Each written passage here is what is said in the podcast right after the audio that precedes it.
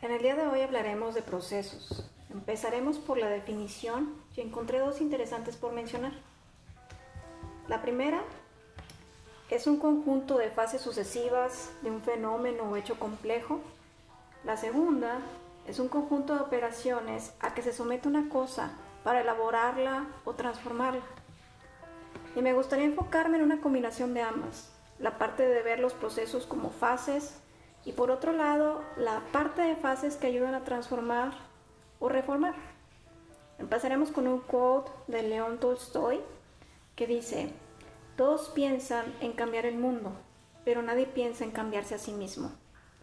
Y también un autor que admiro mucho, John Maxwell, él dice, como líder, la primera persona a la que necesito liderar soy yo. La primera persona que debería cambiar soy yo. Y estamos en un periodo fundamental de vida desde hace algunos meses por situaciones ajenas a nosotros y como personas, familias, equipos de trabajo y organizaciones entramos en una reforma sin buscarlo y seguimos aprendiendo de lo desconocido. Si nos enfocamos en seguir pensando que el mundo volverá a lo antiguo conocido por nosotros, creo que aún no entendemos el punto. Los cambios drásticos llegan precisamente para fomentar una reforma que transforme una parte, algo gradual o todo sea completamente diferente. El proceso con propósito que quiero difundir en este podcast es muy simple. Cada etapa de tu vida, de tu área laboral y familiar, puede convertirse en algo mucho mejor si fluimos con los procesos. El proceso de cambiarse uno mismo es uno de los más complicados y al mismo tiempo puedo opinar que puede convertirse en algo muy sencillo, pero todo depende de cada uno de nosotros en qué proceso estamos. Esto aplica a la madurez que hemos permitido desarrollar si nos abrimos a ser honestos con nosotros mismos y a ver qué tenemos dentro. Pero, ¿qué nos está impidiendo el tener ideas claras, precisas, demostrar nuestros miedos, inseguridades y ser transparentes con nosotros mismos para ayudarnos a crear cambios? Como mencioné en el quote, nos enfocamos en querer cambiar el mundo cuando la realidad es que nosotros somos los que debemos de cambiar. La única constante es el cambio. En tu vida y en mi vida debe haber mucho movimiento, movimiento intelectual, emocional, físico e incluso del alma. Todo este conjunto va a determinar qué tanto vamos a aprender de nosotros, de otros, y crear un balance que fomente precisamente el cambio constante para no detenernos. Y bueno, meditando un poco también es bueno detenerse. Reconozcamos que a veces sí necesitamos ese espacio para uno mismo y ver qué queremos hacer, qué deseamos cambiar y si el proceso está causando algún dolor para llegar a otra etapa, es importante cambiar la mirada, porque estamos muy acostumbrados a querer todo rápido, pero todo lo bueno cuesta. Y me refiero a procesos que llegan a crear una incomodidad que afecta el ego, que altera el control que creemos tener y nos lleva a desear tener un equilibrio. La pregunta en el aire es, ¿intentarías cambiarte a ti mismo? ¿Por qué es importante este proceso? En mi humilde opinión, todo empieza por uno. Si tú y yo deseamos ver cambios en la humanidad, en nuestra organización, empieza por ajustes pequeños que uno mismo realiza.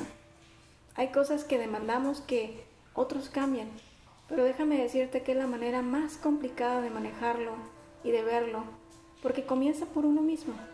Hay cosas que solo tú y yo podemos hacer. Cuando cambiamos nuestros pensamientos, altera profundamente la manera de vivir, de actuar y de ver todo a nuestro alrededor si antes veías una piedra en el camino, ahora no tendrás ningún problema en saltarla, porque cambiaste el enfoque. Y déjame decirte que conforme realicemos más cambios, llegarán más. ¿Y todo esto para qué? En el proceso de crear en nosotros mejores personas de una manera integral, fomentará mejores relaciones, impactará tu entorno familiar, laboral y organizacional. Y no quiero darte una fórmula porque ni yo la conozco. Me encanta pensar que la diversidad siempre enriquece. Y vuelvo a hacerte la misma pregunta, ¿por qué estoy pensando que este proceso es importante? Necesitamos ser líderes actuales que tengan múltiples lentes para resolver situaciones de acuerdo a los estándares definidos, a los nuevos que se crearán y algunos que adaptarán de acuerdo a las circunstancias o personas. Los líderes actuales debemos ser personas maduras, con mayor grado de conciencia y con un enfoque sencillo. Vamos a ampliar un poco esta humilde sugerencia. La situación mundial se ha ido complicando cada día más y en nuestra cosmovisión, la forma de ver el mundo en nuestro continente latinoamericano está llena de factores emocionales. Creamos mucho drama en situaciones que se deben ver transparentes, buscando el bienestar social, organizacional y de paz mental. Hay fortalezas mentales que hay que derribar para construir una sociedad que no solo ve para sí mismo, que no solo ve para los suyos y que además tiene ética, pero una moral que fomente armonía y respeto. Creo que este es el mejor consejo. Piensa constantemente cómo podrías hacer mejor las cosas. Esto nos sugiere Elon Musk. Y por parte de Jeff Bezos, el fundador de Amazon, él dice, si decides hacer solo las cosas que sabes que van a funcionar, dejarás un montón de oportunidades encima de la mesa. ¿Qué te quiero dejar sobre la mesa en cuestión de procesos? Tu proceso interno es indispensable para crecer.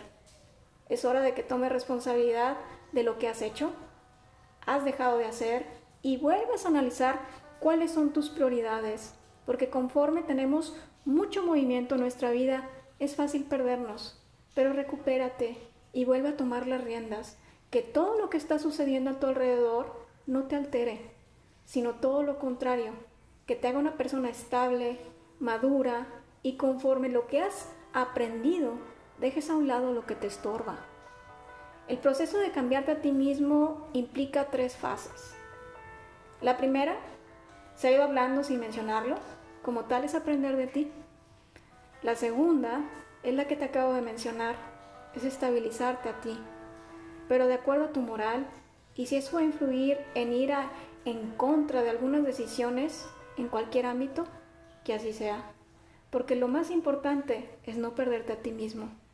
Y la tercera fase es renovarte, porque todo lo que has vivido te ha traído a vivir un momento como este. Pero deseo que sigas siendo una persona de una sola pieza, que lo que es importante para ti se mantenga. Sigo teniendo un sueño para México el devorar a la serpiente, y eso lo defino como las cosas que nos sirven, y ser águilas con una visión muy amplia, que volamos en grandes alturas, pero con una actitud de ser pulidos para ser cada vez mejor. Mi conclusión en este episodio de procesos es muy simple. Vive tu proceso. Abrázalo, pero abrázalo profundamente y continúa expandiendo tus alas para llegar a nuevas alturas donde habrá oportunidades para todos los que seamos renovados y transformados, con un enfoque humilde, donde ves al otro como superior a ti, pero al mismo tiempo con una sana autoestima que sabes quién eres. Los líderes de hoy son personas que rompen esquemas y trabajan con un mismo propósito de fomentar unidad. Hoy puede ser que te toque apoyarme a mí, pero el día de mañana me gustaría ser esa persona que te da una mano a ti. En mi tierra Chihuahua, de donde soy originaria, tenemos un lema, Corima, de nuestros hermanos indígenas tarahumaras y significa, ayúdame hoy, que te ayudaré mañana.